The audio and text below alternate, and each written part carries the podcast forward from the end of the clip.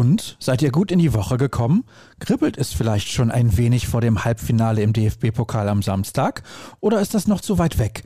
Was jedenfalls nicht mehr auf sich warten lässt, ist die neue Folge von BVB Kompakt, präsentiert von Zurbrüggen. Alles für ein gutes Zuhause. Mehr Infos gibt es auf zurbrüggen.de. Mein Name ist Sascha Staat und los geht's mit unserer schwarz-gelben Tageszusammenfassung.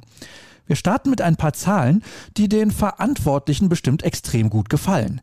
Ihr habt es mitbekommen, gegen Werder Bremen lief das Team in einem Sondertrikot auf. Binnen kürzester Zeit meldete der Club ausverkauft. Die Nachfrage war riesig.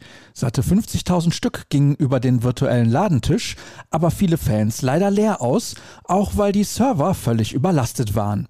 Was macht man also, um seine Anhänger zu besänftigen?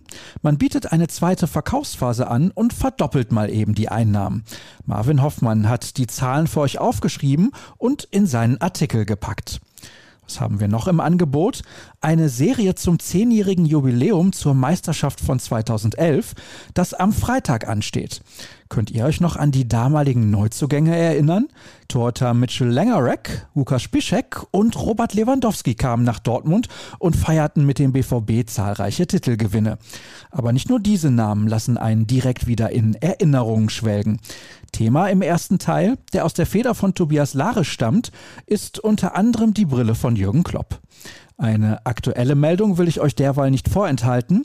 Laut der Kollegen von Sport 1 hat Felix Passlack seinen Vertrag um zwei Jahre verlängert.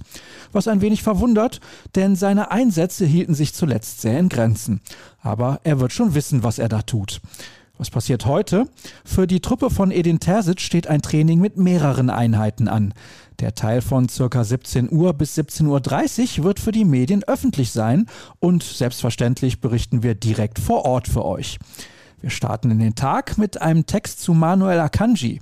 Der hat seine herausragende Begabung im Kopfrechnen das ein oder andere Mal unter Beweis gestellt. Da ist er manchmal schneller als der Taschenrechner. Für das Saisonfinale in der Bundesliga muss er keine Blitzaufgaben überschlagen, da genügt ihm seit Samstag eine einfache Schätzung. Wir machen Druck und wollen jedes Spiel gewinnen. Und dann glaube ich, dass es reicht, bewertet er die Chancen auf die Qualifikation für die Champions League. Daran hätte er auch einen ganz entscheidenden Anteil. Denn wettbewerbsübergreifend hat der Schweizer nach Mats Hummels und Erling Haaland die meisten Spielminuten auf dem Platz verbracht. Und das trotz zehn verpasster Partien wegen einer Corona-Infektion im Herbst, Knieproblemen im Winter und einem Muskelfaserriss im Frühjahr. Fakten, die auch ohne Geniestatus im Kopfrechnen einleuchten. Mehr davon bietet euch Jürgen Kors an.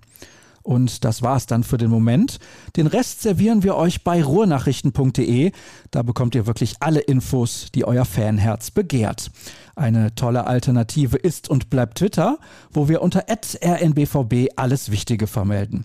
Meinen Senf gebe ich dort unter Start zum Besten. Ihr dürft gerne folgen. Euch einen schönen Tag. Wir hören uns.